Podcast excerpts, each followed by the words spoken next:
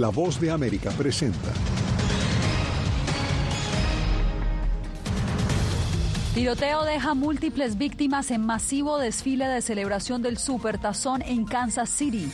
La Casa Blanca repudia juicio político impulsado por republicanos contra el secretario de Seguridad Nacional. La mayoría republicana en la Cámara de Representantes pierde un escaño tras elección especial en Nueva York y Estados Unidos verificará avances en abril para reformular estrategia hacia Venezuela.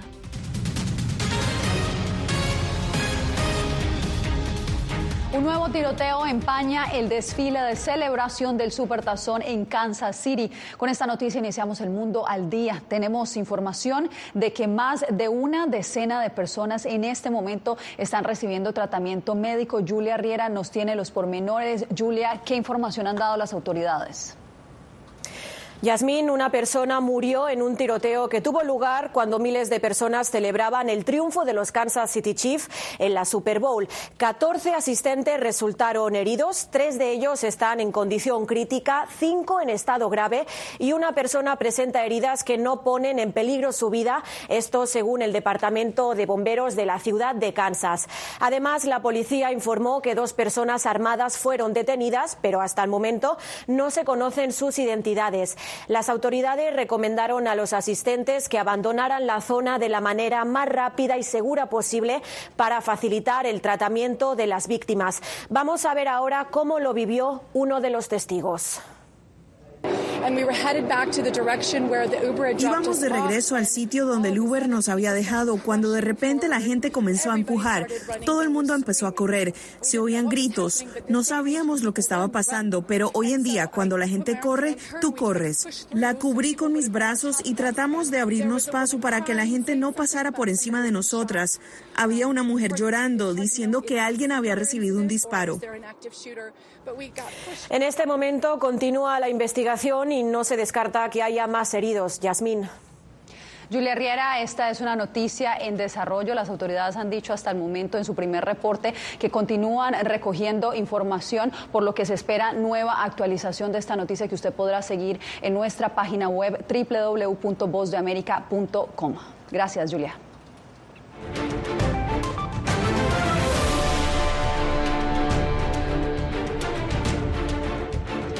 Por primera vez en casi 150 años, la Cámara de Representantes de Estados Unidos llevará a juicio político a un miembro del gabinete presidencial. La crisis en la frontera sur ha puesto al secretario de Seguridad Nacional, Alejandro Mayorkas, en el centro de las críticas de la mayoría, por parte de la mayoría republicana, Paula Díaz. ¿Qué sigue después de esta votación que, que registraron anoche en el Congreso estadounidense? Así es, Yasmín. La Cámara de Representantes aprobó llevar a un juicio político al secretario de Seguridad Nacional, Alejandro Mayorkas, pero esto no significa que será destituido. El caso pasa ahora al Senado estadounidense para que sea enjuiciado.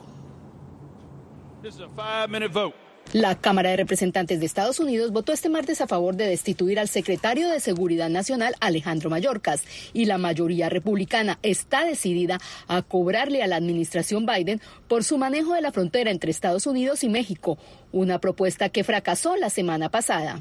En esta votación los votos a favor son 214 y en contra 213. Se adopta la resolución. A diferencia de la votación de la semana pasada, esta vez se sumó el regreso de Steve Scalise, el líder de la mayoría de la Cámara Baja, que había estado ausente por su tratamiento contra el cáncer. La decisión fue calificada por el presidente Biden como un juego político de los republicanos. Biden dijo que la historia no verá con buenos ojos a los republicanos de la Cámara de Representantes por su infundado juicio político contra el secretario Mayorkas.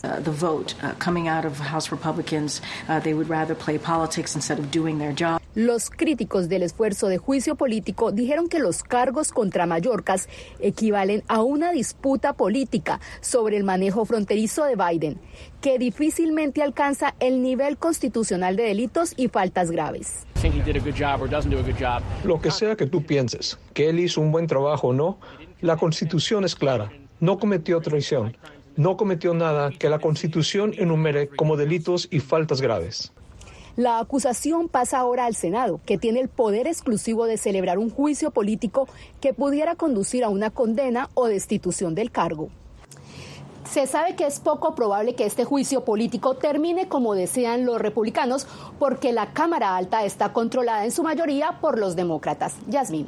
Gracias, Paula. Y a cadena perpetua fue sentenciado un mexicano en Laredo, Texas, por tráfico humano tras secuestrar y pedir recompensa por varios migrantes. Nuestra reportera Laura Sepúlveda continúa haciendo su recorrido por la frontera de Texas con México. Laura, adelante con la información. Bueno, pues Yasmín, como puede observar, me encuentro en este momento en Laredo. Tengo el río muy de cerca, diferente a lo que estábamos viendo el día de ayer en Eagle Pass, en donde hay alambre de púas y otro tipo de muro que evita que los migrantes crucen. Pues aquí han cruzado, eh, incluso hemos podido ver personas que se han acercado en las últimas horas y estos cruzan con ayuda de los coyotes, esos eh, traficantes de personas que muchas veces con mentiras y promesas falsas traen a los migrantes hasta este punto. Tal y como nos contó uno de ellos con los que hablamos en las últimas horas. Con la misma persona que ya tenía trabajando dos semanas allá en Monterrey. Me dijeron, tenemos un proyecto más arriba y, te vas a aliviar bien. Pues yo me vine. Y pues, no dan engaño porque me llevaron para una casa, me, me tuvieron ahí secuestrado y, y, y estacionaron a mi familia.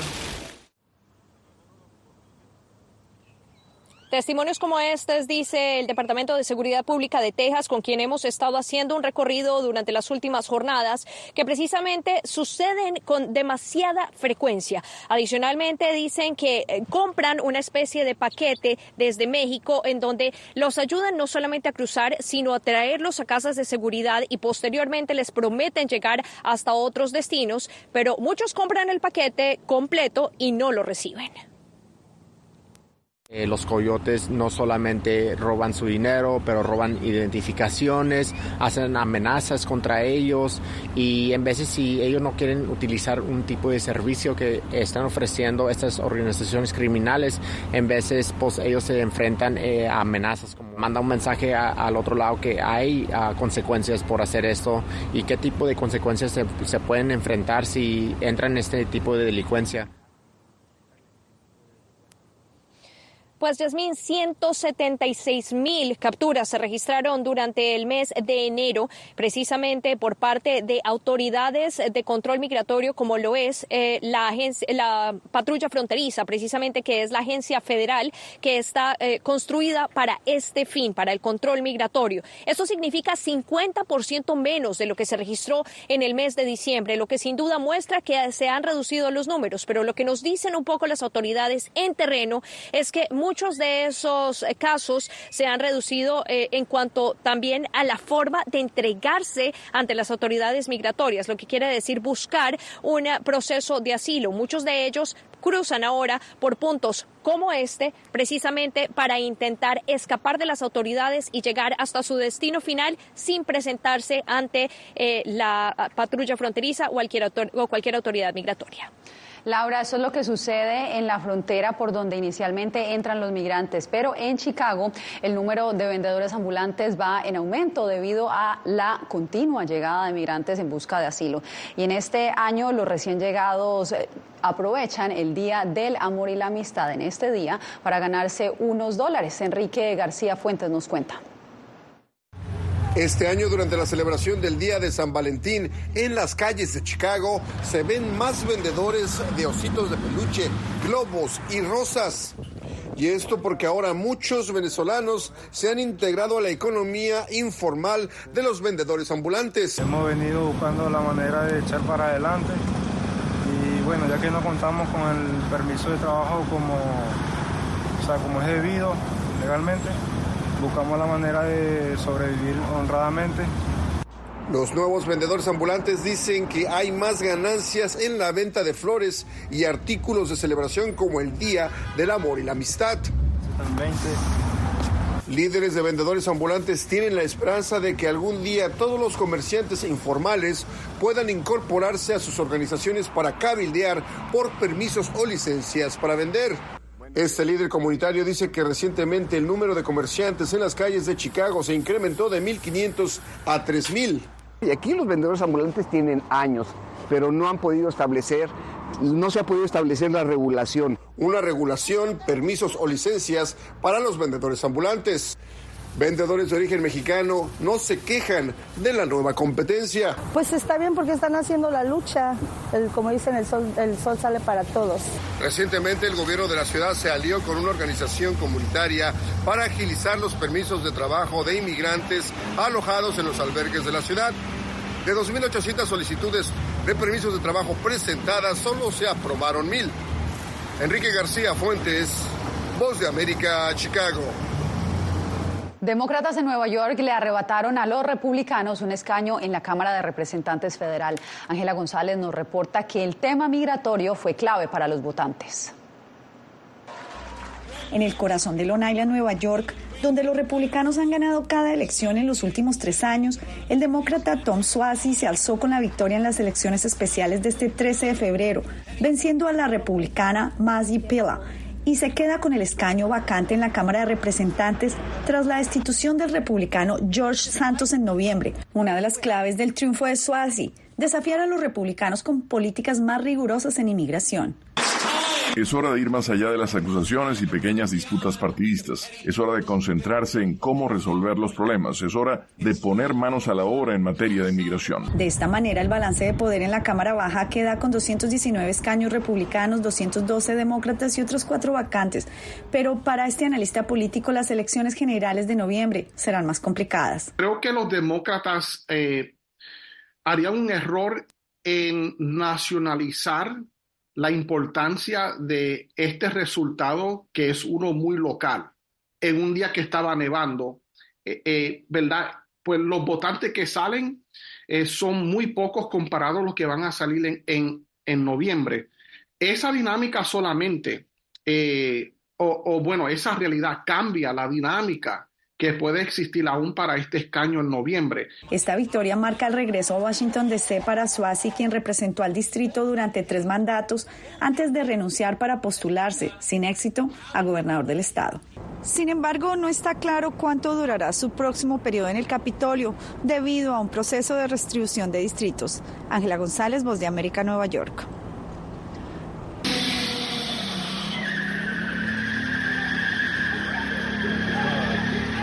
Momentos de terror vivió el personal de una sala de emergencias en Austin, Texas. Este es el instante después de que el automóvil se estrellara contra el vestíbulo de emergencias del Centro Médico San Davis North Austin este martes cerca de las seis de la tarde. En el accidente murió el conductor y otras cinco personas quedaron heridas, incluido un niño que según las autoridades se encuentra en estado crítico. La policía aún investiga las razones de este incidente.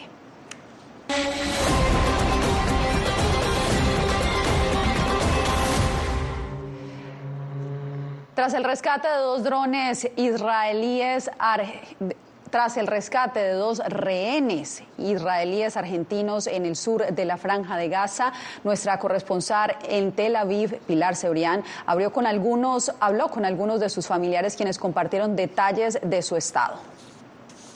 Los dos rehenes liberados de nacionalidad argentina todavía están ingresados en este hospital. Los médicos nos han dicho que su estado de salud es bueno, a pesar de que han perdido mucho peso tanto por la falta de comida como por haber estado tantos meses encerrados. Sus familiares han venido a pasar estos días aquí con ellos y nos dicen que han recibido esta operación de rescate como una gran sorpresa porque junto a ellos dos ya han conseguido volver a casa los cinco miembros de la familia que habían sido secuestrados. Ha sido la primera operación del ejército israelí para rescatar a civiles secuestrados en Gaza. Una maniobra arriesgada a la una de la madrugada que logró sacar de un edificio de Rafah a Fernando Marmán y a Luis Har. A los pocos minutos, los dos rehenes entraban en el helicóptero israelí sanos y salvos. Mi tío me, me contó que el primer momento que eh, algunos del ejército, algunos de los soldados los tenía en las manos, a mi tío, él me dije que en ese momento sintió seguro. Junto a Fernando y Luis, todos los parientes que habían sido secuestrados mientras celebraban un cumpleaños en el kibbutz Niditzak han logrado regresar a casa. Las primeras en salir fueron Mía, junto a su madre y su tía Clara. Ahora el equipo médico trata de estabilizar a los recién llegados. No están recibiendo medicación por nada nuevo, pero están volviendo a recuperar su rutina de medicamentos. Luis ha recuperado los audífonos, las gafas, las pastillas de colesterol, de la presión arterial. Pero esta operación de rescate, en la que murieron casi 100 palestinos, sirve a Netanyahu para justificar su incursión en Rafah, el último refugio de la población gazatí, en el que se refugian casi un millón y medio de desplazados. Pilar Cebrián, Voz de América, Ramat Gan, Israel. Las fuerzas de defensa de Israel llevaron a cabo extensos ataques aéreos en el sur del Líbano contra objetivos militares de Hezbollah. El bombardeo llega a este miércoles después de que un cohete lanzado desde el Líbano impactara inicialmente una ciudad del norte de Israel. Se trata de una escalada de los recientes combates que amenaza con descarrilar los esfuerzos diplomáticos para impedir una expansión de la guerra en Gaza.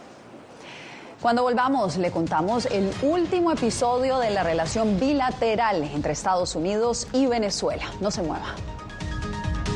Soy Gonzalo Barca, presentador de La Voz de América. Cada semana, desde nuestro programa Foro, programa de análisis y debate, vamos más allá de la noticia, con los temas de interés que ocurren en Estados Unidos e impactan en toda la región.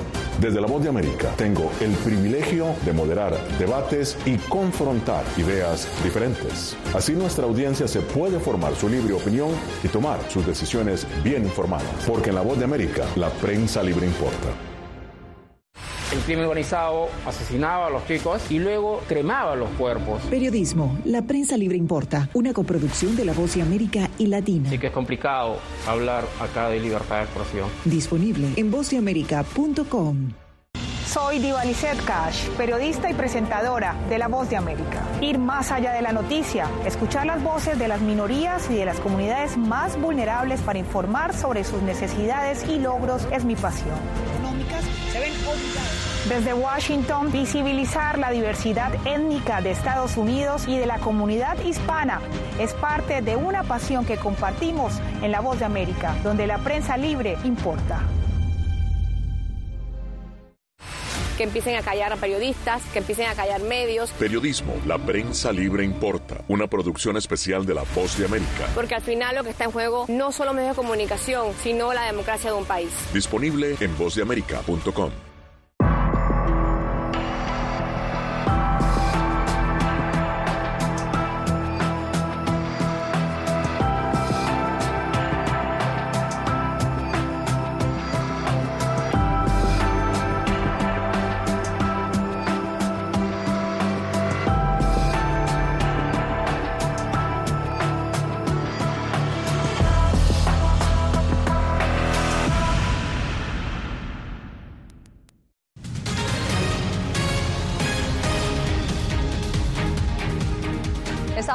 está revisando su estrategia hacia Venezuela, adelantó este miércoles el consejero de Seguridad Nacional de la Casa Blanca.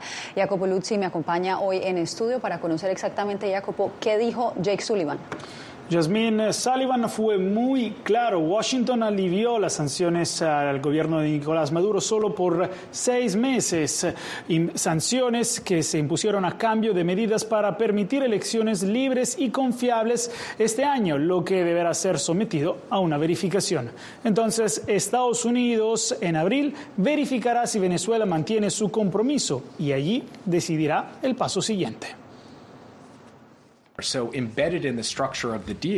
En la estructura del acuerdo estaba integrado el tipo mismo de verificación para ver si estaban o no preparados para hacer las cosas que dijeron que iban a hacer. No íbamos a prejuzgar si lo hacían o no hacían. Íbamos a diseñar un resultado en el que, si lo hacían, está bien, podríamos seguir adelante. Y si no lo hacían, está bien, tomaríamos un rumbo diferente. Y así es exactamente como pretendemos proceder.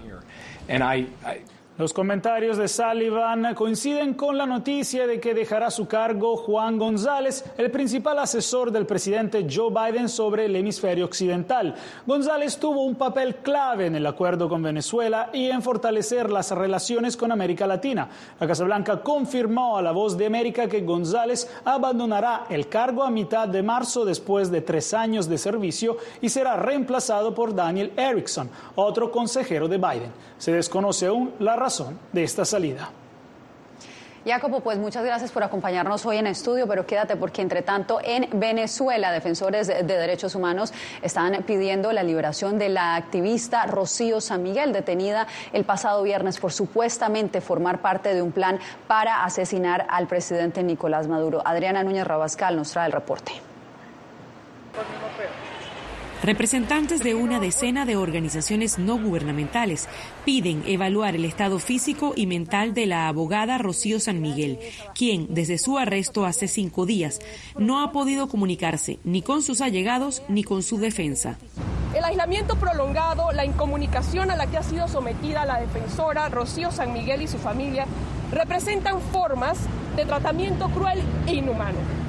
Los cuatro familiares de San Miguel que permanecían arrestados fueron liberados la tarde del martes, pero se les prohibió salir del país y deberán presentarse periódicamente ante tribunales. Activistas venezolanos temen que San Miguel haya sido forzada a dar algún testimonio en contra de su voluntad. No vamos a aceptar declaraciones, ni videos, ni grabaciones de Rocío San Miguel autoinculpándose cuando no sabemos de dónde salieron esas pruebas. La Fiscalía anunció que ha librado otras 15 órdenes de captura por el mismo caso en el que implican a San Miguel. Se trata de una supuesta conspiración para asesinar al presidente Nicolás Maduro. Ella tenía una misión como parte de esa trama brazalete blanco, incluso delatada ya por los militares detenidos, la cual era su misión en la operación comunicar en tiempo real los avances de las acciones terroristas que se irían desarrollando. Calculen ustedes eso, ¿no? Rocío San Miguel es venezolano-española. Por eso, la Embajada de España en Venezuela confirmó que sigue su caso para prestarle asistencia consular y legal. Adriana Núñez Rabascal, Voz de América, Caracas.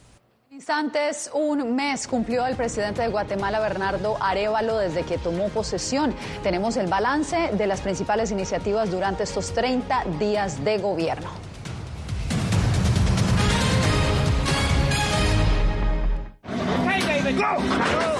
La voz de América presenta testimonios de tolerancia directamente desde el corazón de una de las regiones más conservadoras de Estados Unidos.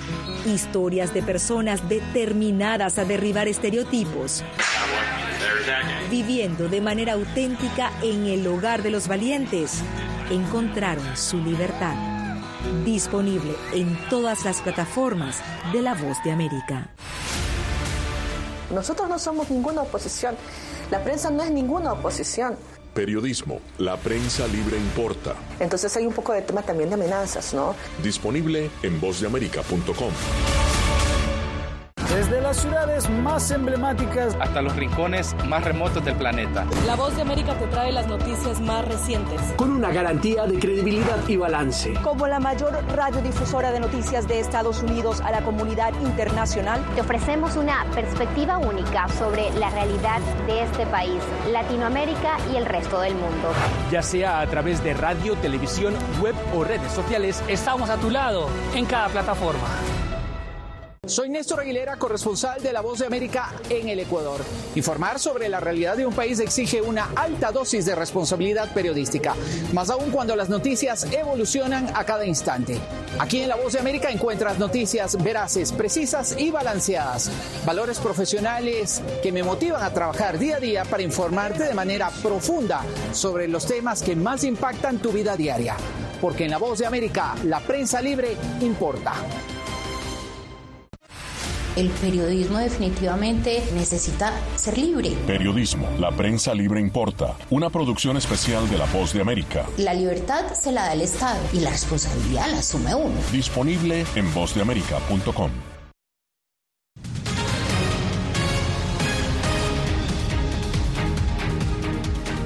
Guatemala, una iniciativa para reforzar la seguridad ciudadana y la creación de una comisión contra la corrupción dominaron el primer mes de gobierno del presidente Bernardo Arevalo. Eugenia Sagastume nos tiene el balance.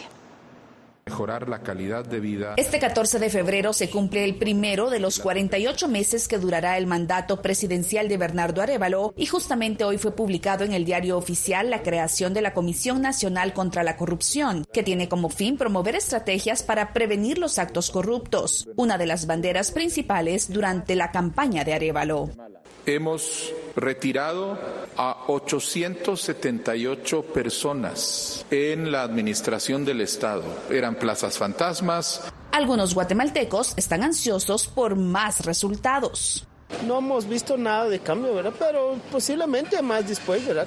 Para el analista Cristian Castillo es muy pronto para hablar de desaciertos, pero destaca lo que se ha hecho respecto a la seguridad pública. Poder promover una estrategia integral de combate a uno de los delitos que más estaba afectando o sigue afectando a la población guatemalteca, que son las extorsiones. La oposición en el Congreso citó recientemente al ministro de Gobernación para cuestionar la propuesta de construir tres nuevas cárceles. Él habla de construir eh, tres cárceles, solo tienen para este año empezar a construir la cárcel en Mazagua. Nosotros tenemos conocimiento que hay dificultad con la población Bernardo Arevalo concluirá su mandato el 14 de enero de 2028, pues en Guatemala no se admite extensión ni reelección presidencial. Eugenia Sagastume, Voz de América, Guatemala. Cuatro agentes de policía resultaron heridos este miércoles aquí en la capital estadounidense mientras ejecutaban una orden de arresto relacionada a un caso de crueldad animal en el sureste de Washington, D.C. El sospechoso se atrincheró al interior de una vivienda luego de conocer que tenía orden de arresto. Según la jefa de policía de D.C., Pamela Smith, tres de los oficiales fueron remitidos a hospitales con heridas en manos y pies y un cuarto recibió heridas leves. Usted no se mueva, quédese con nosotros, hacemos una breve pausa y ya regresamos. Hola, soy Natalí Salas Guaitero, conductora de La Voz de América. Desde pequeña desarrollé un gran deseo por darle voz a aquellos que son invisibles por una u otra razón. Ya ha sido reforzada. Me enorgullece ser parte de La Voz de América, un equipo en el que la ética y la búsqueda de la verdad siempre son el norte. Ser periodista es una gran responsabilidad porque somos defensores de principios de libertad y para mantenerlos, la prensa libre importa.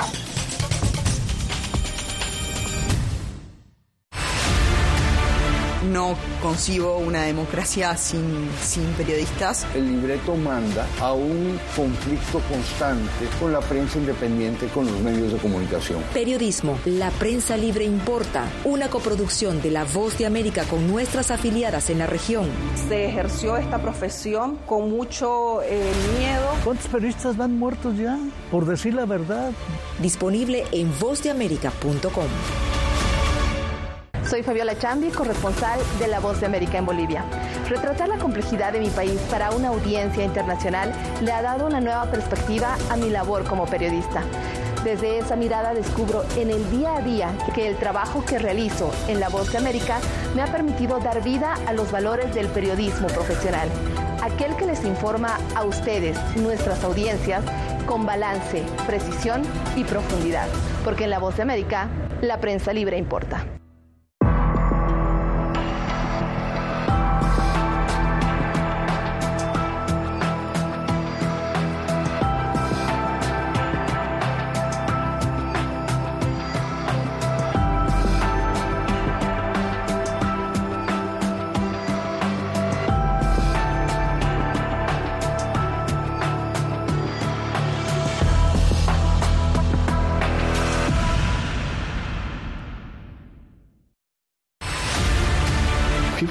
These mass shootings are, they all think it's not going to happen to them until it happens to them. Periodismo, la prensa libre importa. You know, I never thought it would happen to me. Disponible en vozdeamerica.com.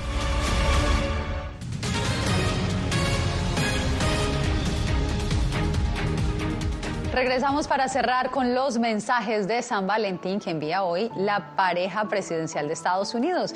Muchos ya sabemos que el Día de San Valentín es una de las festividades favoritas de la primera dama Jill Biden. Por eso este miércoles, por cuarta vez, ella envió estas expresiones de su amor por todos los estadounidenses. Biden también creó una exhibición del Día de San Valentín dentro de la Casa Blanca que el público verá durante sus recorridos por la mansión presidencial. Así lo dijo la oficina de la primera dama. Con esto me despido por hoy, no sin antes desearles un feliz día del amor y la amistad. Les informó Yasmín López.